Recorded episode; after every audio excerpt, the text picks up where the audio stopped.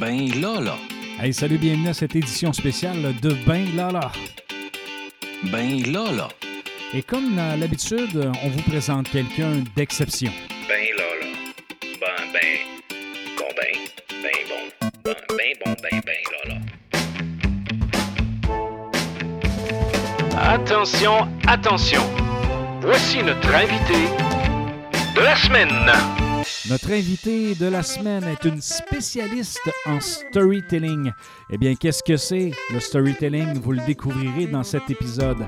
Elle est conteur, conférencière, experte en communication. Elle est également coach en, pitch et professeur de storytelling. Elle travaille en communication à l'Université de Concordia. Elle est considérée comme une conteuse maîtresse grâce à des œuvres présentées au Canada et aux États-Unis. Elle est également lauréate du National Storytelling Network Story Slam, euh, un concours national américain, et au Grit Storytelling 99 Second Story Slam. Elle est diplômée de l'Université McGill et de l'Université de Toronto. Elle est coach certifiée. Elle collabore avec des startups et des entrepreneurs pour l'élaboration de leur pitch professionnel. Voici l'unique Joanne Pelletier. Donc, Madame Pelletier, merci beaucoup d'avoir accepté de venir faire votre tour dans mon univers de podcast avec Ben Lala. C'est vraiment un privilège pour moi de vous recevoir.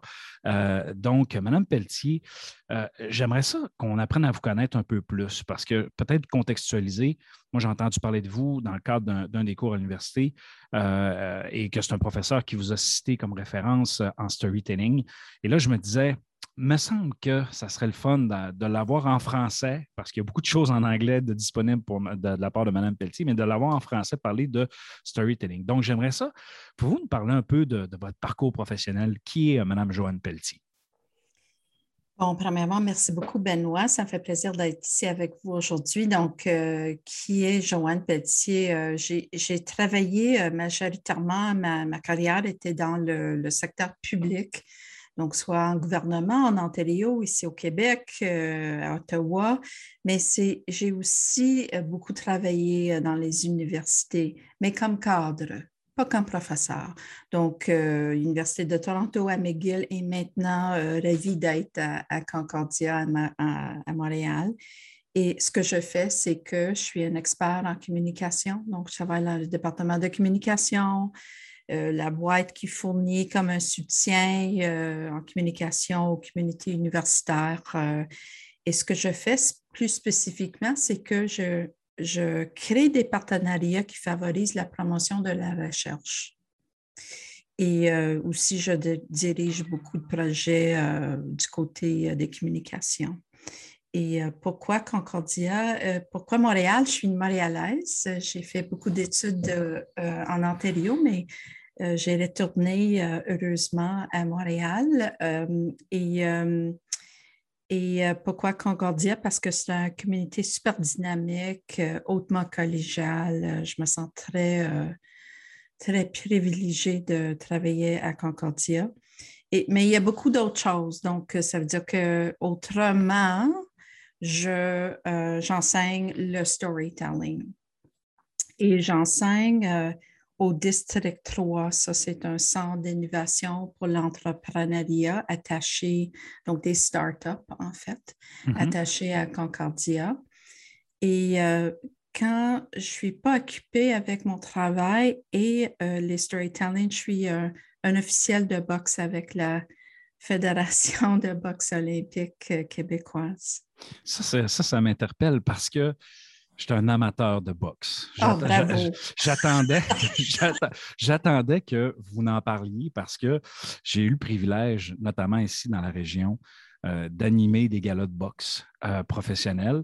Sérieux? Euh, oui, et j'ai eu le plaisir de faire ça. C'est un ami, de, en fait, de en, en fait, c'est deux amis qui, qui, ont, qui, ont, qui, ont, produit ça il y a quel, de, de cela quelques années. Et euh, je ne connaissais rien à, tout l'environnement de la boxe. Et euh, j'ai eu le privilège d'annoncer, c'était vraiment, c'est un autre type d'animation, mais j'ai eu beaucoup de plaisir à le faire. D'ailleurs, j'ai annoncé un combat exhibition avec Stéphane Ouellette. Ah, Donc, bon, euh, ça, c'était. J'avais même, fait, j'avais même fait signer mon pad parce que j'étais vraiment très content. Bref, l'objet, c'est pas mon expérience, c'est bien sûr la vôtre, mais on partage cette passion. euh, et d'ailleurs, les, les officiels sont, c'est très sérieux. hein, c'est très. euh, Oui, c'est- on, on est très sérieux. On, on- même, il n'y a pas de sourire, il n'y a pas de. Non, non, c'est c'est vraiment, on prend ça pour le sérieux, c'est c'est super important, mais euh, ce qu'on ne sait pas souvent au, Québec, il y, a, chaque week-end, il y a des belles soirées de boxe. maintenant, ils vont recommencer dans chaque région, mais il y a des super belles soirées de boxe, de, sport amateur. euh, euh, dans, dans- dans chaque région. Donc, j'adore ça. ça c'est un grand plaisir. Je suis, je suis grand fan de la boxe. Donc, euh, si vous venez euh, faire euh, de l'arbitrage euh, au Saguenay-Lac-Saint-Jean, vous m'en- m'envoyez un petit mail, on s'organise pour prendre une petite coupe de vin, quelque chose comme ça. Ça va être super le fun. Donc, Madame Pelletier, j'aimerais que, que vous nous expliquiez, dans, dans le fond, c'est- quoi l'art du storytelling? Quelqu'un qui, qui c'est la première fois qui entend le terme storytelling, c'est quoi l'art Ouais. du storytelling? Bon, premièrement, il faut dire que le storytelling, de conter des histoires, on, le, fait tous, hein, à chaque jour, à chaque fois qu'on rentre au bureau. euh, on, on- on raconte euh, notre meilleur, notre pire week-end, euh, notre, une belle expérience avec une réunion, euh, un pire expérience, des histoires de famille. Donc, comme être humain, on est toujours en train de raconter des choses. L'art du storytelling dans le contexte de marketing, c'est plus vraiment un moyen de connecter avec le public en partageant de quoi un peu plus humain. Donc, plus que des faits, euh, euh, c'est de transmettre plus euh, une expérience humaine, émotive. Dans un mot, c'est une pratique qui nous aide à connecter avec un public. Donc, Il y a là, vous- plusieurs stratégies, mais, mais vous, vous parlez de, de marketing, mais si on le prend dans le contexte, par exemple, pédagogique, dans le fond, c'est la même chose qui s'applique pour c'est connecter. absolument la même chose. Euh, donc, on peut utiliser le- les concepts de storytelling euh, dans une réunion, dans une présentation à nos collègues, euh, même dans le contexte d'un souper avec notre famille. Donc, c'est quoi en fait le storytelling? Le but, c'est vraiment d'attirer l'attention de notre public en premier. Donc, le concept de, en fait, d'une sorte de souci. Est-ce que le public va s'intéresser à nous dans une phrase rapidement pour commencer notre histoire? La deuxième stratégie, c'est de, de les convaincre que nous, nous sommes crédibles en fournissant cette information. Donc, est-ce qu'il va nous croire, notre public? Et peut-être souvent, la dernière chose, c'est que c'est quoi le, le but, le message qu'on aimerait lancer? Ou bien dans le contexte d'affaires avec les startups, c'est quoi la demande aux investisseurs, par exemple? Dans un contexte de start-up, je pose une petite question, juste Oui. c'est quoi la différence entre le storytelling puis le pitch? Parce que des Le fois, pitch? souvent, parce qu'en Ouais. contexte, de, de- en affaires ou en entrepreneuriat, on va parler souvent de pitch. Donc là, euh, c'est un délai très court qu'il faut vendre, qu'est-ce qu'on pense, ainsi de suite. Il faut vendre notre idée. Donc, c'est quoi la différence en- selon vous? Euh, Quand j'enseigne euh, aux startups, soit au, au Détroit ou j'enseigne aussi au ZU euh, euh, à Montréal, un autre incubateur, on fait des pitchs d'une minute et on utilise un, un, euh, storytelling. Donc, pour nous, le storytelling et le pitch, c'est à peu près la même chose. Donc, il y, a- il y a toujours un, un concept de storytelling dans- à la base de chaque pitch. Et moi, je suis convaincue que si vous êtes capable de le faire dans une minute, euh, vous êtes également de- capable de le faire comme en trois, en cinq minutes, en 30 minutes. euh, euh, ça peut être dans un ascenseur quand vous rencontrez quelqu'un ou vous voulez comme lancer votre idée. Et euh, il y a des grands défis, certainement, parce qu'on n'est pas, comme être humain, habitué à d'être, euh, de, de convaincre les gens dans une minute. Les gens souvent trouvent ça très exigeant. Et avec les chercheurs universitaires, c'est- c'est- je trouve ça super intéressant. Quand j'enseigne le storytelling, c'est en fait, j'essaie de les con- convaincre de faire le contraire de leur formation. Comme vous, Benoît, vous êtes habitué comme universitaire d'être quoi? Exigeant, détaillé, mais vous avez peut-être moins de formation sur la façon de capter l'intérêt d'un public. Vous êtes une exception parce que vous avez un podcast, vous êtes habitué à ça. Mais généralement, je trouve que les, académiques, les gens dans notre communauté, notre univers d'université sont plus habitués à, parler pour longtemps, en grand détail. Euh, et souvent, ça, ça, ça risque à perdre le public. Donc là, les compétitions comme ma thèse, c'est quoi, c'est en 90 secondes, ouais. 60 secondes? Donc là, c'est une activité de storytelling finalement pour une université. Absolument. C'est une sorte de pitch, en fait. Et, euh, l'histoire de, pourquoi j'ai commencé du storytelling, j'avais un projet à l'université où j'avais des chercheurs, euh, où ils, donnaient comme un, discours de sept minutes devant un grand public euh, à Toronto, à Calgary, à New York. Et je cherchais comme une façon de les pas pour les pousser, mais, de, les, les, convaincre de communiquer comme comment on, comment on communique la, complexité de la recherche à un public. Il, y a des gens qui, ont, qui travaillent sur un projet pour comme 20 ans. Il y a beaucoup de complexité, comment on, on fait, c'est un acte de compression en fait, de mettre tout ça dans un format où ça, ça peut intéresser un public. Donc, j'ai regardé partout, j'ai commencé à, explorer, euh, par exemple, les tactiques qui sont utilisées par des conférenciers et j'ai trouvé le storytelling. J'ai trouvé des spectacles en anglais et français à Québec, au Canada, aux États-Unis. Et j'ai trouvé des gens qui utilisaient des stratégies très spécifiques. Euh, donc, euh, attirer l'attention, euh, montrer que vous êtes crédible et demander ce que vous voulez à la fin. Et j'ai décidé, OK, bon, je peux utiliser cette format, mais moi, je devrais l'essayer avant. Donc, j'ai commencé comme ça, j'ai essayé, j'ai lancé une histoire. Euh, j'ai écrit une histoire de à peu près sept minutes. Euh, j'ai interprété en direct euh, au Centre Phi à Montréal. C'est bien été. J'ai adoré ça. Et ce que j'ai adoré, c'est que à chaque fois que je sur une histoire, un texte, une idée, euh, j'apprends davantage la façon de mieux communiquer. C'est-à-dire que c'est comme travailler un muscle à chaque fois. Donc là, est-ce que selon vous, l'utilisation de, du dramatique ou de l'humour, ce sont des outils qui sont euh, qui, peuvent supporter la, Oui, absolument. ça, peut, oui, ça peut aider énormément, mais on n'est pas habitué, surtout dans des discours euh, académiques, on n'est pas habitué à utiliser l'humour. On, aimerait ça être sérieux, rigoureux, mais euh, c'est sûr que moi, j'utilise l'humour beaucoup, surtout dans les cours d'histoire. Euh, oui, l'humour, euh, un aspect humain touchant. Parce que ce que les gens vont retenir dans le public, c'est comment ils se sentent. Ils, vont peut-être oublier tous les détails, mais ils vont dire Ah, j'ai entendu Benoît Rochefort, c'est un gars super intéressant. J'ai eu comme un grand sentiment à l'entendre. J'aimerais lui en parler plus. Donc, là, on ne parle pas juste une histoire, on parle de, connexion émotive avec à en fait, à qui on s'adresse. C'est une connexion émotive, humaine, peut-être touchant. Euh, ça, ça va au-delà des faits dans nos présentations ou bien nos histoires. Donc là, tantôt, là, vous avez mentionné en fait, en expliquant qu'est-ce que c'était le storytelling.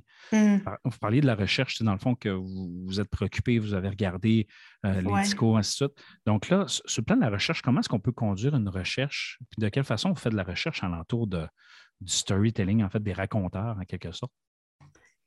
Euh, ça, c'est plus difficile à répondre parce que moi, je, moi, j'ai commencé à, explorer le storytelling parce que je trouvais ça c'était peut-être un outil euh, intéressant pour les académiques, mais euh, j'ai, euh, je ne sais pas s'il y a vraiment un, une sorte de recherche sur storytelling dans, dans le contexte universitaire.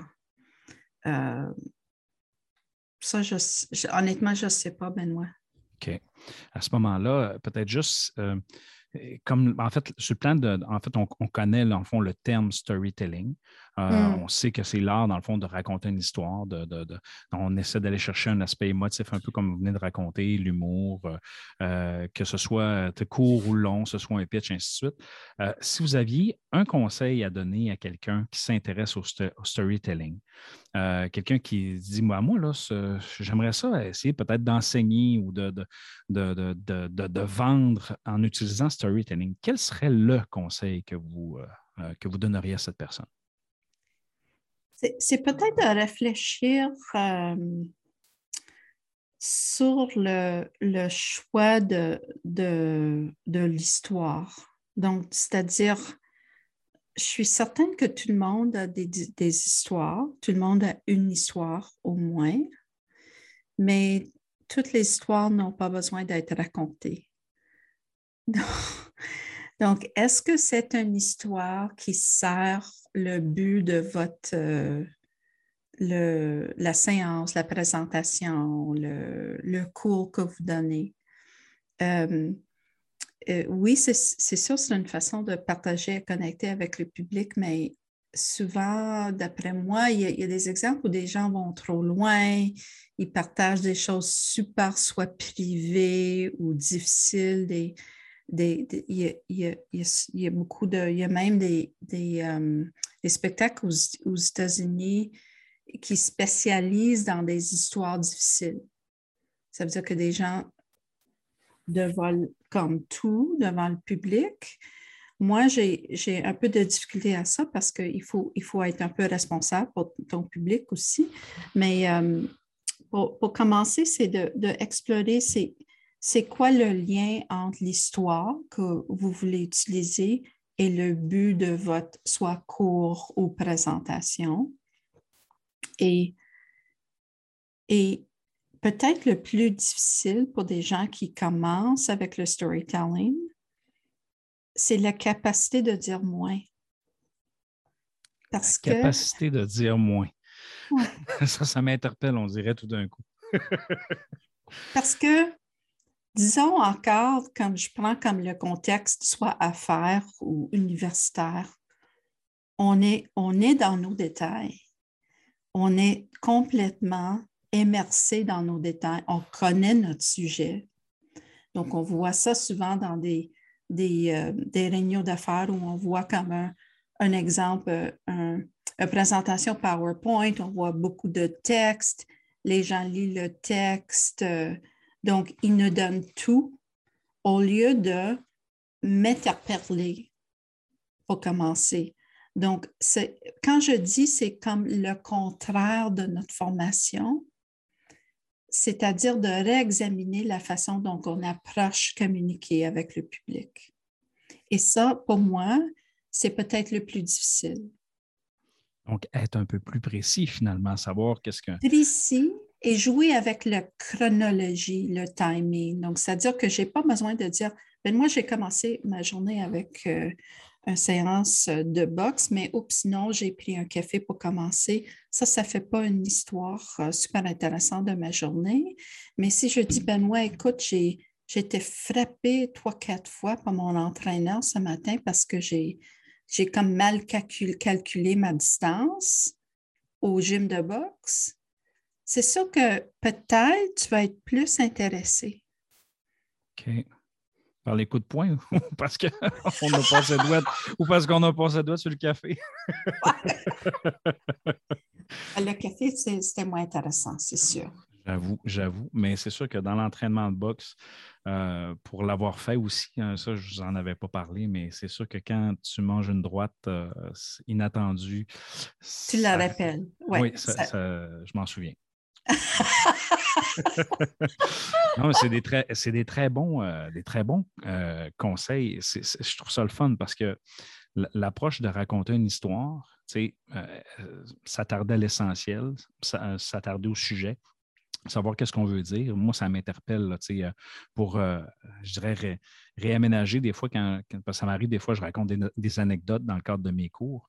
Euh, puis là, des fois, c'est des anecdotes hors champ, c'est-à-dire que ça n'a pas de rapport, mais quand les étudiants font le lien avec ce que là aussi que je voulais les amener, ils s'aperçoivent en quelque sorte que Ah, OK, euh, je comprends pourquoi ils me racontaient de ce, type d'histoire-là. Mais, euh, je ne suis pas un professionnel. Je vous dis tout de suite, peut-être que j'ai développé certains réflexes sans le savoir, parce que plus je m'informe sur le storytelling, plus que je m'aperçois que ça fait beaucoup plus partie de, de, ma vie en général. D'ailleurs, j'ai découvert euh, en, faisant, en faisant ma recherche sur votre, votre parcours euh, que vous faites partie des Storytellers euh, Canada, en fait, de, cette association-là. Donc, c'est quoi votre implication au sein de, ce regroupement-là? Bon, je, suis membre. Il y a, un, ça m'offre un réseau de collaborateurs au Québec et au Canada. On fait des contacts, on partage des histoires. Euh, il y a plein de cours, des conférences, euh, la formation. Donc, c'est, un endroit super intéressant. Il y a aussi, euh, pour des gens qui aimeraient commencer, il y a à Montréal, il y a deux organismes en anglais puis en français qui donnent des cours de storytelling. Et même si vous voulez commencer avec une histoire, donc vous faites votre, euh, vous lancez votre pitch comme un, bref sommaire de votre histoire, ils vont vous aider avant que vous montez sur la scène. Donc, vous avez toujours du coaching à travers de chaque spectacle. Donc, ils ne vous laissent pas seul. Mais, vous également, vous, en faites du coaching. Là, j'en, fais, moi aussi, j'en fais du coaching. C'est sûr que la majorité de ma, le coaching que je fais, c'est avec des startups et des, gens d'affaires. Mais, euh, mais je travaille aussi avec un réseau de storytellers aux États-Unis et on partage des histoires euh, à, chaque semaine. Donc, on travaille ensemble. Ça, c'est l'organisme GRIT. Euh, euh, où j'ai gagné comme un prix l'année passée pour une histoire de 99 secondes, une minute et demie. D'ailleurs, vous avez été lauréate de ce prix-là que euh, j'étais pour vous en parler, le, Grit Storytelling 99 Seconds Story Slam. Donc, félicitations. Ah, c'est quand, même, quand même un privilège. Hein. On a une représentante canadienne qui a gagné ça. donc, ça, je trouve ça le fun parce que euh, mais on, en parle beaucoup là, depuis tantôt. On parle beaucoup de storytelling anglais. Euh, j'ai l'impression qu'en français, c'est moins populaire. Est-ce que je me trompe ou c'est moins. Non, euh, tout à fait. C'est, puis je trouve ça. j'ai énormément de difficulté à comprendre pourquoi c'est moins, c'est moins populaire parce qu'on a, en français, on a une grande histoire de conte en français, c'est sûr. Ça fait part de nous, ça fait part de notre culture soit en Nord-Amérique ou en Europe, mais euh, il, y a, sûrement il y, a, moins de gens qui le font au Québec. On essaie de, de, former les gens, mais même avec le public, euh, c'est moins connu. C'est moins connu, mais fois, on voit des, je vous pose la question parce que des fois, j'ai, on entend parler du slam. Est-ce que c'est la même chose, le, slam puis le, storytelling? Parce que des fois, il y a des compétitions locales dans des bars locaux qui, euh, que là, c'est, des gens qui vont faire du slam. Donc, est-ce que ça se compare un petit peu? Euh, le, slam, c'est un concours. C'est une façon de, d'engager les gens qui sont là pour voter. Donc, par exemple, le slam que j'ai gagné, c'est parce que les gens ont voté. Donc, un slam, ça peut, ça peut inclure le storytelling, mais ça, peut être aussi la poésie. Et ça, c'est très populaire maintenant à Montréal. Donc, euh, on dit en anglais le spoken word, une sorte, une sorte de poésie lancée, euh, improvisée pour le public. Donc, ça, c'est, c'est sûr que ça, on, espère qu'il y aurait, avec le retour de présentiel, ça, ça, on, pourrait peut-être euh, convaincre les gens que c'est plus intéressant que Netflix, peut-être, de rester chez eux et regarder Netflix. même si c'est des. Tu sais, on ne se cachera pas, là, il y a quand même des bonnes séries. Des fois, c'est le fun, mais il me semble que se ramasser ensemble, tu sais, près dans un endroit, puis partager un art quelconque. Exact. Il y, a, une énergie complètement différente avec euh, ça me manque beaucoup. Il y a des avantages avec euh, le virtuel, mais euh, parce que la pandémie a fait que les spectacles en Zoom sont sont devenus la norme depuis, euh, depuis un, deux ans, mais euh, il, y a, une magie avec, euh, avec présentiel parce qu'on voit le public puis on les entend. Donc, je peux, je peux voir s'il y, a, y a des parties de l'histoire, si ça marche bien avec le public. Il y avait un bel exemple, c'est un exemple de de l'extrême de storytelling, ce qu'on peut faire avec le storytelling. C'était une compétition à Montréal il y a deux ans. Et je voulais conter une histoire d'aller euh, magasiner chez IKEA. OK. C'est intéressant ça. Puis, la formule était comme deux minutes.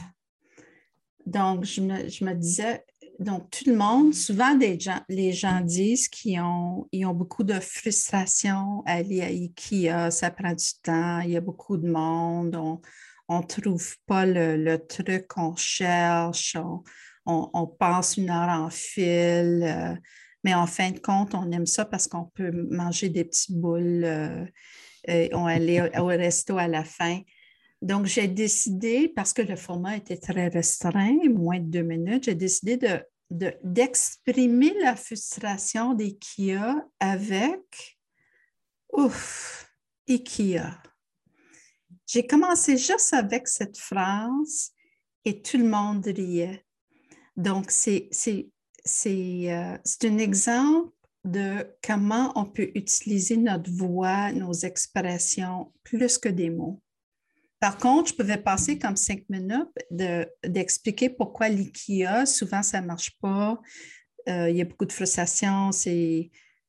Donc, vous comprenez, c'est une autre façon de. C'est la façon dont on peut, avec storytelling, explorer une autre façon de communiquer. Mais là, vous parlez de l'expérience de scène, le contact avec le public. Vous, avez parlé, un peu du Zoom. Dans le fond, c'est le, fait de présenter en vidéo. Euh, mais selon vous, est-ce que, euh, parce que là, il y a différents supports, comme là, nous, nous, dans le podcast, les gens nous, font juste nous entendre. Alors, selon vous, c'est quoi le meilleur support ou est-ce que euh, chacun peut avoir, peut avoir son avantage? J'aimerais vous entendre là-dessus. Moi, j'ai, parce que j'ai eu l'expérience avec euh, presque tous les formats cette année pendant la pandémie, sont, sont tous pour moi super intéressants, comme le Zoom en tant que je ne suis pas avec le public, euh, le feedback que j'ai eu de, de les gens qui, qui me regardent, c'est qu'ils ont l'impression d'être plus près de moi. Ils ont comme, ils ont comme une expérience plus intense et ils voient mon visage, ils voient les mes expressions. Donc, euh, ça, c'était différent que les présentiels. J'ai aussi fait plusieurs euh, spectacles avec juste audio. Donc, il y a plein de spectacles aux États-Unis qui font juste euh, version podcast, en fait, de storytelling. Ça, c'est sûr que ça, ça tire euh, la partie très populaire des podcasts, aussi super intéressant. Euh, le live, le présentiel, oui, c'est une sorte de magie, comme j'ai dit, parce que quoi, vous êtes avec les gens, euh, vous les entendez. J'ai des réactions en temps réel que je n'ai pas en virtuel. C'est sûr que cette réaction-là, comme vous disiez, c'est le fun pour réajuster parce qu'on sent comment ça peut réagir, un peu comme un, humoriste ou un artiste qui est, devant une salle, qui, s'aperçoit qu'est-ce qui marche, qu'est-ce qui ne marche pas. Puis encore là, il faut tout le temps tenir en considération à qui on s'adresse, hein, parce que des fois, selon le, type de, public, ça, ils ne réagiront pas de la même façon. justement, ça m'amène aussi sur une autre question. Euh, le storytelling, là, on voit notamment avec les réseaux sociaux, des fois, il y en a qui, qui l'utilisent pour nous vendre des affaires sur Internet. Je ne sais pas si vous avez, euh, vous avez vu ça à l'occasion sur les réseaux sociaux. Euh, on voit des vidéos et là, ils nous racontent une grande histoire avec plein d'étapes. Puis là, finalement, ils essaient de développer cet engagement-là envers nous. ce plan éthique, est-ce que vous trouvez que ça, ça se fait? Parce que tantôt, en entrée, vous parliez de marketing utilisé, que c'était utilisé beaucoup en marketing. J'aimerais vous entendre euh, de, ce type d'utilisation-là. C'est sans doute que les, médias sociaux utilisés euh, utilisent certains éléments de storytelling. On voit ça dans le marketing, dans le langage de marketing. En effet, notre consommation médiatique, on, se baigne dans des histoires. Ils sont partout. Euh, chaque pub, drame, comédie, tweet, story Instagram, c'est toutes les formes de storytelling. Euh, euh, donc, il faut, comme, comme nous sommes des consommateurs en tout temps, il faut, il faut ajuster, il faut distiller réellement ce qui est important, ce qui compte vraiment. Moi, j'ai la pratique maintenant de, fermer les médias sociaux en tant que je travaille en comms, donc j'ai tout est ouvert en tout temps. Puis, mais mais euh, je vois ça comme l'ajustement euh, contre cet euh, massif euh, afflux de contenu, je vois ça comme un pratique d'auto-soin nécessaire. Des fois, il faut arrêter ou bien se poser la question, est-ce que c'est vraiment une bonne histoire? C'est une, une, histoire pour me vendre de quoi? Souvent, c'est le cas dans le, les médias sociaux, c'est sûr. Donc, euh, je vous poserai maintenant la question à peu près dans le même parallèle, mais dans le cadre du milieu de l'éducation, euh, on mmh. a parlé un peu de pédagogie tout à l'heure, en fait, euh, de son utilisation, mais euh, selon vous, l'utilisation du storytelling, est-ce que ben, ça pourrait être appliqué, par exemple, dans l'enseignement primaire, dans l'enseignement secondaire, l'enseignement collégial, l'enseignement universitaire, euh, outre, par exemple, l'universitaire, comme on parlait tantôt, pour l'art de, de, communiquer nos recherches ou de rendre ça simple. Mais si on prend l'ensemble dans le monde de l'éducation, est-ce que le storytelling est un outil euh, fort pour transmettre des connaissances, et ça, peu importe le niveau? Euh, c'est une super bonne question. ça me fait penser à. Il y, a, déjà des programmes au primaire et secondaire au Québec euh, qui utilisent le storytelling. Donc, le défi, c'est pour chaque étudiant de créer une, bref histoire. Et je, je, sais ça existe parce que souvent, je suis juge de compétition pour des histoires pour des enfants. Et euh, donc, le, but de ça, c'est de, laisser les enfants ou les jeunes explorer leur propre expérience euh, plus que juste des faits. Donc, c'est en convention de. Ça, ça, ça c'est un assemblage de faits et d'émotions. Et, et ça force un peu une sorte de création, qu'on fait tout. On, va, on va dans, nos carrières, on va toujours être dans une position de créer une histoire, soit une présentation ou bien encore une conte euh, dans un contexte familial. On est toujours en train de le faire. Donc, c'est, moi, je crois que c'est un muscle qu'il faut développer de, d'un jeune âge. Et euh, et je vois de, plus en plus des académiques qui sont plus jeunes euh, à l'université, ils ont plus l'habitude parce que c'est fort possible qu'ils ont déjà eu cette expérience d'avoir euh, compté des histoires, de créer une histoire. En fait, de créer une expérience pour votre public. C'est ça qu'on fait. C'est drôle à dire, mais dans chaque réunion, souvent je vois ça avec mes collègues, je suis dans une réunion, je vois une autre présentation, des fois c'est bon, des, fois c'est plus moins intéressant, mais c'est une sorte d'enseignement qu'on fait. Donc, ça nous exige un peu de, créer l'expérience pour notre, euh, notre public. Je ne sais pas si ça répond à votre question, mais je trouve que ben, il y a des fils super, super intéressants. Il y a des fils super intéressants pour des jeunes des enfants et même l'enseignant.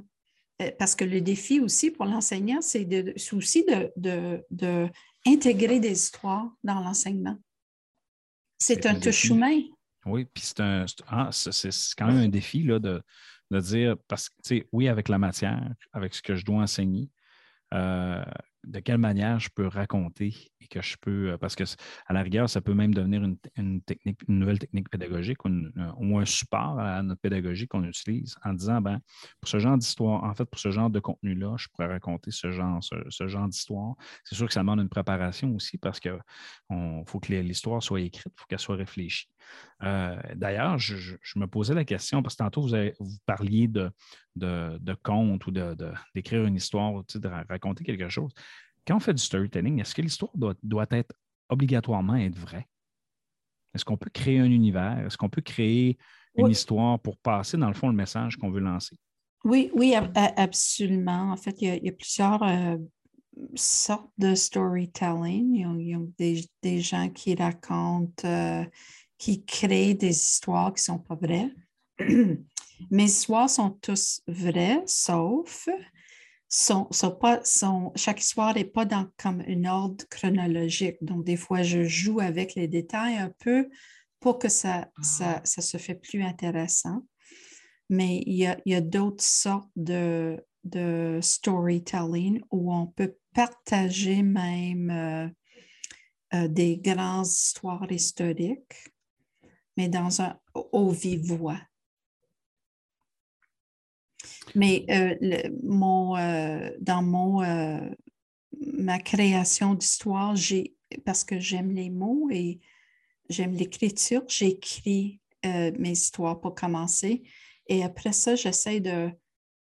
Je, pratique l'histoire pour que ça, ça sorte de la page, puis ça vient comme plus conversationnel. Donc là, vous faites un premier écrit vous la dites, vous la racontez, vous vous corrigez, vous la remodifiez jusqu'à ce que la perfection s'en suive. J'espère que c'est la perfection, je ne sais pas, mais des, fois, ça peut être perfection, mais il y a aussi des histoires qui, euh, qui sont moins euh, réussies, d'après moi. Quand je l'écoute après, je dis, OK, j'aurais dû peut-être pas faire ça, je peux aller plus loin avec celui-là. Donc là, Mme Pelletier, pour vous, là, actuellement, il y a beaucoup de choses en ligne en anglais. Euh, ça s'en vient quand, là, le, contenu francophone euh, pour, euh, nos francophones du Québec? donc, le, contenu francophone va sortir en 2022. J'ai décidé de prendre une petite pause parce que j'ai, avec la boxe et beaucoup de spectacles presque à chaque semaine depuis deux ans, j'ai décidé de prendre une pause de, quelques semaines pour écrire et de sortir euh, du nouveau contenu en français en janvier.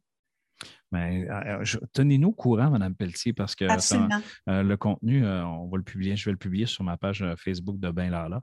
Donc, ça va me faire plaisir de, dire à notre auditoire, écoutez Mme Pelletier qui est venue dans nos éditions spéciales, faites du contenu en français, écoutez-la avec grande attention. Mme Pelletier, je, je vous remercie d'avoir pris du temps pour nous parler de storytelling, faire découvrir qu'est-ce que c'est, d'ailleurs de nous en parler en français aussi, parce que dans comme je vous mentionnais, euh, en anglais, il y a beaucoup de choses, mais euh, c'est le fun de pouvoir en parler euh, en français également.